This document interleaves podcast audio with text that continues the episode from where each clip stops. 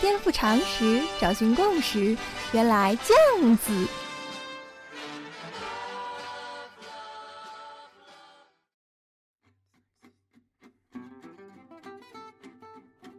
颠覆常识，找寻共识，欢迎收听练脑脱口秀。原来这样子。哎呀，这个人有没有老呢？对许光头来说啊，不能仅仅从生理年龄来划分呐。一个重要的标准就是你对自己未知的事物还有没有好奇心啊。一个人越是年轻，对自己不懂的东西就越想去了解。相反呢，老年人看到新生事物啊，往往是提不起兴趣的。好比说啊，年轻人本能的就对新出了什么手机趋之若鹜啊，而老年人呢，面对这个玩意儿，往往是看都不愿意多看一眼。你仔细去观察人们穿衣服的风格啊，年轻的时候大家都喜欢赶时髦啊，但是好像到了一个年纪，突然有一天，从此之后这个人的穿衣风格就固定了，后来再有什么新的浪潮，跟他也就没有什么关系了，他的余生都停留在那一天。讲了这么多，其实是想要说呀，有些听众问啊，许光头啊，你这个节目东一榔头西一棒子，一会儿讲历史，一会儿讲心理学，一会儿讲 A V，一会儿讲互联网，一点谱都没有呀，你怎么会对那么多东西感兴趣呢？实不相瞒呐，许光头每天大部分的时间都在看书啊。为什么看那么多书啊？因为心里很害怕呀，怕自己有天老了，对什么都不感兴趣了，对这个世界的了解和理解都少了。所以趁现在还年轻呢，就不断的去努力学习自己不懂的东西呀。今天许光头就跟大家讲一个最近自己的小研究啊。身为大老爷们儿，讲这个题目还真有点不好意思了。我们讲的是。坐月子，哎呀，根据许光头对人体的这一番了解啊，首先要感慨一下，生命真是神奇啊！胎儿在妈妈的肚子里的时候啊，比我们这些被已经被生出来的人，起码在适应性方面，很多时候表现得更强大了。当然啦，这也是人体在进化过程中逐渐形成的能力啊。好比说，大家都知道，怀孕头三个月一般是不告诉人家的呀。有的人以为啊，这是迷信，说出去不太好，不然啦。真正的原因是，头三个月如果发生流产，那是很正常的事情啊。原因是人体自动的有一个检查的功能啊，来判定这个受精卵的质量高不高。如果认定这个受精卵的质量不高，于是就会把它排出体外。所以啊，医学界有个说法说，假如头三个月要流产，那就算你把孕妇倒挂起来，还是会流掉的呀。但是呢，人类社会的发展呢，实际上令自然界的进化对人类已经不起作用了啊。换句话说，人类的很多行为是逆进化的。进化是很残酷的，严复说“物竞天择，适者生存”嘛。这个我们知道啊，什么意思呢？就是只要是不适合的生物就会被淘汰掉。按照这个原理，似乎是说残疾人就应该被淘汰掉，对吧？确实啊，那狗屁的社会达尔文主义就是根据这个道理啊，结果就出来了纳粹的种族清洗。但是呢，人类是文明的嘛，怎么可以允许这么残忍的现实存在呢？所以啊，出于人道主义，人人平等嘛，无论是健全人还是残疾人，都要一视同仁。你说人类是不是逆进化了呢？非但如此，人类的科技进展呐，绝对是我们身体完全没有估计到的啊。好比说，大家现在都知道有代孕这回事儿吧？代孕是啥原理呀？就是把一颗别人的受精卵放到代孕妈妈的子宫里，然后这颗受精卵就开始吸收母体的营养。喂，根据生物基因自私的原理啊，凭什么我要用我身体的营养去供养别人的小孩啊？如果身体有这个识别功能，一定会把放到我身体里的受精卵直接给排走了。但是我们的身体万万也没有想到啊，人类就是有这个本事啊，在体外将精子和卵子受精，然后放到子宫里去。子宫总是默认的嘛，只要进来我的身体，都是我身体所产生的卵子制造的受精卵，所以子宫就被人类给骗了呀。再说这个受精卵进入身体以后啊，我们都知道会生出一条脐带来嘛。脐带有什么作用啊？就是负责从母体吸收营养。那么脐带是怎么工作的呢？说起来好有趣啊，跟 USB 接口差不多啊。这一头从胎儿的肚脐伸出去，那一头其实就是胎盘啦，则是插在母体的子宫上啊。没错，真的是有很多小孔插在子宫上啊。所以生完孩子以后，医生取出胎盘的时候啊，一只手要轻轻摁住孕妇的小腹啊，轻轻的把 USB 给拔下来，否则是有机会把整个子宫都给扯出来的，那就闯大祸了呀。话说脐带这条 USB 连接到母体之后啊，就开始输送数据啊，啊，胎儿就在那那头多营养啊，所以啊，很多老人家就跟妈妈说啊，你要多吃啊，好让胎儿多吸收。哎，这也是一个误解啊，胎儿不是直接从妈妈的胃吸收营养的，而是从妈妈的身体吸收营养。换句话说，就算妈妈吃的不够，你放心，宝宝在肚子里绝对不会亏待自己啊。如果妈妈摄入的营养真的不够，那么。宝宝只会令妈妈变得日渐消瘦啊！更加神奇的是，人体这个程序设计啊，有个先天的指令，就是胎儿吸收的营养啊，全部优先发展脑部。所以啊，见多识广的妇产科医生会看过一种婴儿啊，他的胎盘不够给力啊，从母体吸收营养的能力不足，所以呢，身体消瘦，但是他的头却和普通婴儿差不多，变成一个大头宝宝。你说生命是不是好神奇的呀？胎儿发育最重要的责任，其实就是发展大脑嘛。大家知道啊，人类的出生跟很多哺乳动物的出生一个最大的区别，那就是我们是在未成熟的时候就生出来的呀。你看过牛或者马或者鹿出生吗？这些动物啊，在出生后几分钟之内就要学会站起来蹦蹦跳跳的啊，然后就会自己去找奶嘴了。但是人类的宝宝呢，基本上要依靠父母抚养到六岁左右才具备自己觅食的能力啊。这是为什么呢？很简单呀，因为人类的智能太发达，大脑太发达，头太大了嘛。你仔细去观察其他哺乳动物啊，没有一种动物头和身体的比例，头会占那么大的比例的。换句话说，如果人类想要等完全发育完之后才从母体分娩，那么人类的产道根本就不可能容得下那么大的一个脑袋出来啊。所以必须在这个脑袋尚未发育成熟的时候就率先将其生出来。别说等到发育的那么大了，就算是现在，对妈妈们来说也是无比的折磨呀。这里就要讲到，很多没有当过爸爸的男士可能不知道啊，孕妇在生孩子的时候啊，要来一刀侧切。啥叫侧切呢？就是在会阴的后部啊，就是阴道口和肛门之间呢，用剪刀给哎来一刀，这样呢就可以让整个阴道口地正常的时候大上数倍啊，宝宝的头就可以比较容易出来一点。没错，各位男士，你想想看，是不是都觉得很疼呢？当然啦，可能听到这里，不少女听众会反驳啊。有人说生孩子不用侧切的呀，对，这的确是个有争议的做法啊。有些妇产科的医生会告诉你，其实不需要侧切啦。但是根据许光头看到的种种资料啊，以及请教了妇产科医生的意见，我还是比较倾向于孕妇在分娩的时候应该侧切呀。原因很简单。即便不侧切，胎儿硕大的脑袋也一定会令会阴部位爆裂啊！倘若侧切呢，只有一个大伤口；如果不侧切，就会形成无数不规则的小伤口。两害相权取其轻，还是宁可先来一刀吧。关于生孩子，有太多琐碎的知识点呐，不得不令人赞颂生命啊！许光头越说越起劲啊，但是讲了半天还没有讲到坐月子。有人说坐月子是必须的。不坐月子对身体不好，但也有人说啊，坐月子是迷信啊，什么不能动刀剪之类的陋习啊。何况外国人也不坐月子呀，也没事啊。所以到底要不要坐月子呢？坐月子有什么科学根据吗？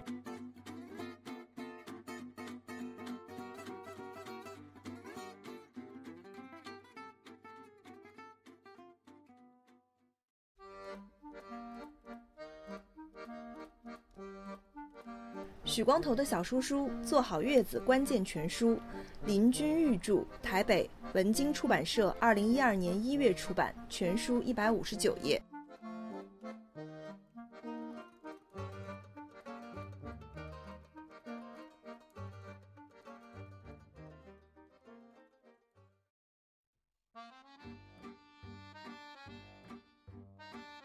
以下是广告时间。原来这样子，从策划到看书到写稿到录音到剪辑到上传，全都由许光头一个人完成。没错，我就是一个人在战斗。如果你觉得每周三一次的节目不过瘾，可以关注“原来这样子”的微信公号。打开微信，在添加好友中搜索 “h u i k e i h k”，看到一个光头就是本尊啦。许光头会每晚发送一条语音，分享生活中的点滴心得。让我们积跬步至千里，慢慢来比较快。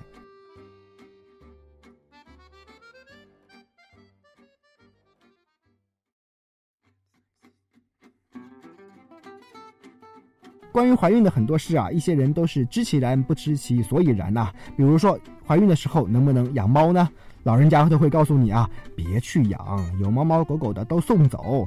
但是为什么呢？其实啊，养猫的确会容易造成胎儿畸形啊，那是因为。猫天生就携带一种寄生虫，叫弓形虫啊。这种虫子啊，一生有两个寄主啊。猫是第一个，从猫体内出来以后，寄生到其他生物上，就是第二寄主。哎，它就不折腾了。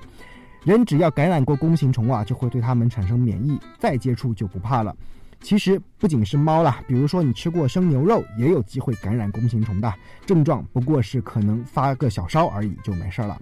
那么弓形虫有什么危害呢？如果在怀孕的头三个月，妈妈又是从来都没有感染过弓形虫的人呢，胎儿就有可能畸形。而弓形虫是怎么样从猫的体内出来的呢？主要就是通过猫的粪便嘛。所以孕妇在怀孕的头三个月啊，最好不要接触猫的粪便就没有关系了。或者怀孕前如果去做一个测试，如果已经感染过弓形虫，那么接触猫的粪便也没有问题。说白了呀，恐惧往往源自无知啊！只要你懂了其中的科学道理，处处加以小心，就没有关系了嘛。那坐月子有科学道理吗？当然有了，在西医里也有这个说法啊，叫产褥期。坐月子是什么道理呢？你想啊，妈妈的子宫原来是很小的呀，在十个月的时间里面被宝宝撑得那么大，妈妈的体内所有的器官都被挤得移动了位置啊，然后在一瞬间突然清空，就是把宝宝生出来嘛。子宫又不是松紧带，需要很长时间才能恢复到原来的大小啊。其他的器官也要慢慢恢复原位。假设一下啊，妈妈生完孩子突然就站起来，那些内脏会不会咣当就掉下来呀？因为有地心引力嘛。不说这些了，你要是个男的，就换个角度想一想啊，啤酒肚需要多少时间才能缩小吧？所以啊，坐月子就等于是给生完孩子的妈妈充足的时间呢，让各种器官恢复原位。一般来说啊，这个时间有从一个月到两个月不等啊。不同的医学理论啊，中医西医都有不同的说法。只不过呀，很多的习俗在诞生以后啊，碰上迷信的人就会发生变形，给原本是生理学的动作蒙上一层宗教的色彩啊。最极端的，许光头看到的资料啊，说有少数民族是这样的啊，妈妈生完孩子就马上站起来，由爸爸。代为坐月子，《马可波罗游记》里写的呀，说傣族的妇女生完孩子以后啊，把孩子包好，马上就站起来去工作了。产妇的老公则抱着孩子卧床四十天。哎，这应该是古代的事情啊，现代的人应该也不会这样了。但你看啊，在这些人的眼中啊，坐月子几乎变成了一种宗教仪式啊，和身体获得恢复没有关系了。但你可能会说，这个也太弱智了吧？我是不可能相信这个的呀。没错，许光头也觉得你不会相信这个呀。但是其他的一些广为流传的所谓的习俗，你又信不信呢？比如坐月子期间应该卧床，千万别起身走动。很多人说，哎，这个应该没错吧？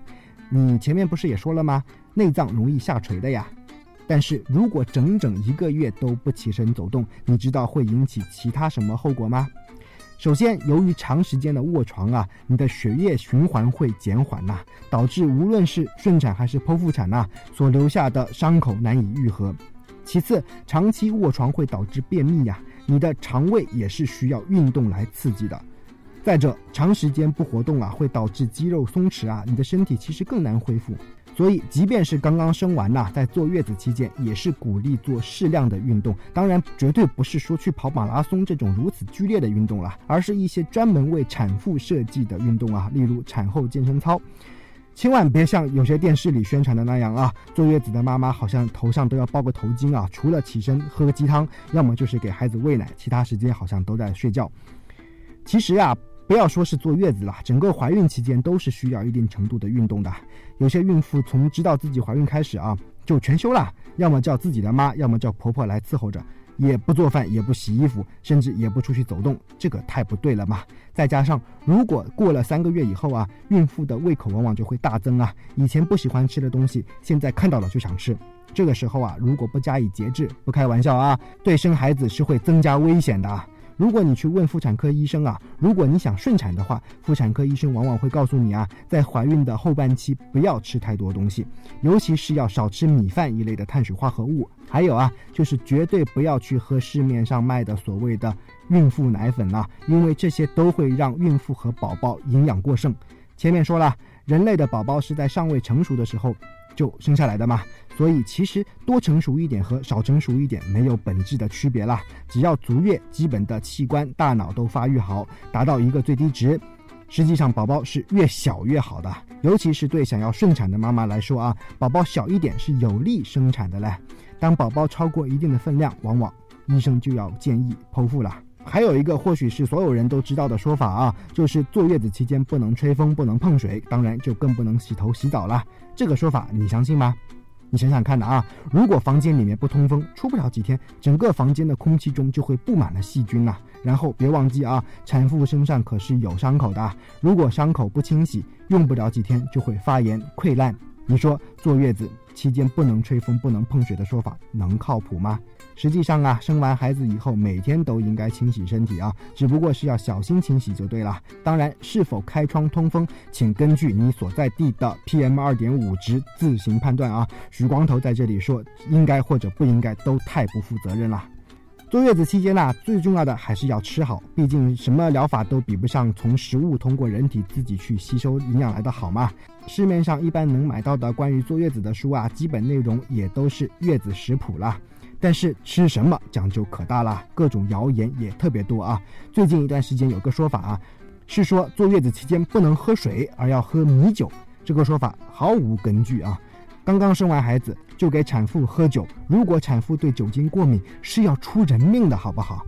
而且你要搞清楚啊，米酒的主要成分就是水嘛，总不可能酒精含量高过水吧？那不成药用酒精了？所以啊，就算是喝米酒，又哪来的不能喝水一说呢？哎，说了这么多，其实我们本期节目想说的是啊，生孩子真的很不容易啊，孕妇跟千里走单骑似的啊，要过五关斩六将，才能最终完成任务。做妈妈真的是很辛苦啊，所以生育这件事情真的是很伟大，很伟大。身为男人，恐怕一辈子也无法体会到生孩子到底有多累，而且啊。怀孕期间很可能会落下影响终生的疾病来。别的不说，光说妊娠期糖尿病一样吧。有些妈妈就是因为怀孕生完孩子以后，这辈子都要被糖尿病缠身呐。徐光头的人生观是啊，父母没有权利要求子女孝顺他们了，因为父母没有跟子女商量过就把他们生下来了，所以父母只有对子女好的义务。但是做老公的可真的是有义务对老婆好啊，尤其是在怀孕期间啊，做个好老公，第一步多学习如何照顾孕妇以及坐月子的知识，不仅是生理上的，还有心理上的，别到时候才抓瞎呀。